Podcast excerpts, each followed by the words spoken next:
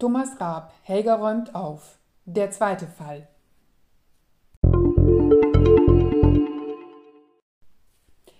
Willkommen zurück in Glaubenthal.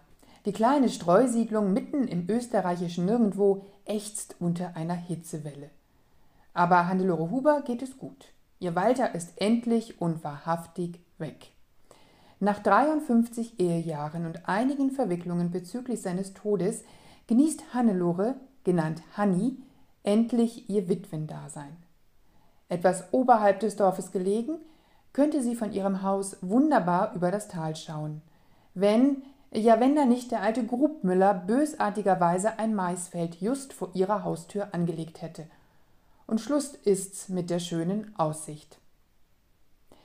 Bereits mit Walter muss weg hat Thomas Rath einen der schrulligsten Österreich-Romane der letzten zwei Jahre vorgelegt. Schon damals fragte man sich, wie es in dem kleinen Ort eigentlich weitergehen soll. Wenn es noch mehr Tote gibt, bleibt bald nur noch die Hannelore auf ihrem Hübel übrig.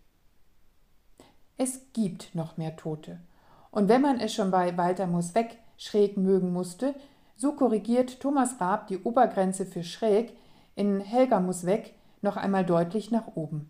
Spielt es da noch eine Rolle, warum die Praxmosers und Grubmüllers sich so verabscheuen, trotzdem miteinander verwandt und verschwägert sind, mal mehr, mal weniger legitim, die Frauen entweder hoffnungslos burschikos, großherzig, einäugig oder verschwunden im Kloster sind, die Männer hingegen Schreihälse und grobschlächtig oder stolze Steuermänner des Traktors, des Schulbusses und der Libido, dass die Gemengelage bald so verwickelt ist, dass nicht nur die Hannelore einen Stammbaum aufzeichnet, um die Verwandtschaftsverhältnisse inklusive Massensterben der Praxhubers und Grubmüllers zu überblicken, Geschenkt.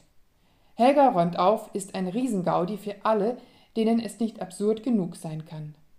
Hier schreibt einer, dem die Kuriositäten scheinbar grenzenlos aus dem Hirn aufs Papier purzeln und der die Gabe hat, dies auch noch höchst schwarzhumorig und bitterböse in Worte zu fassen.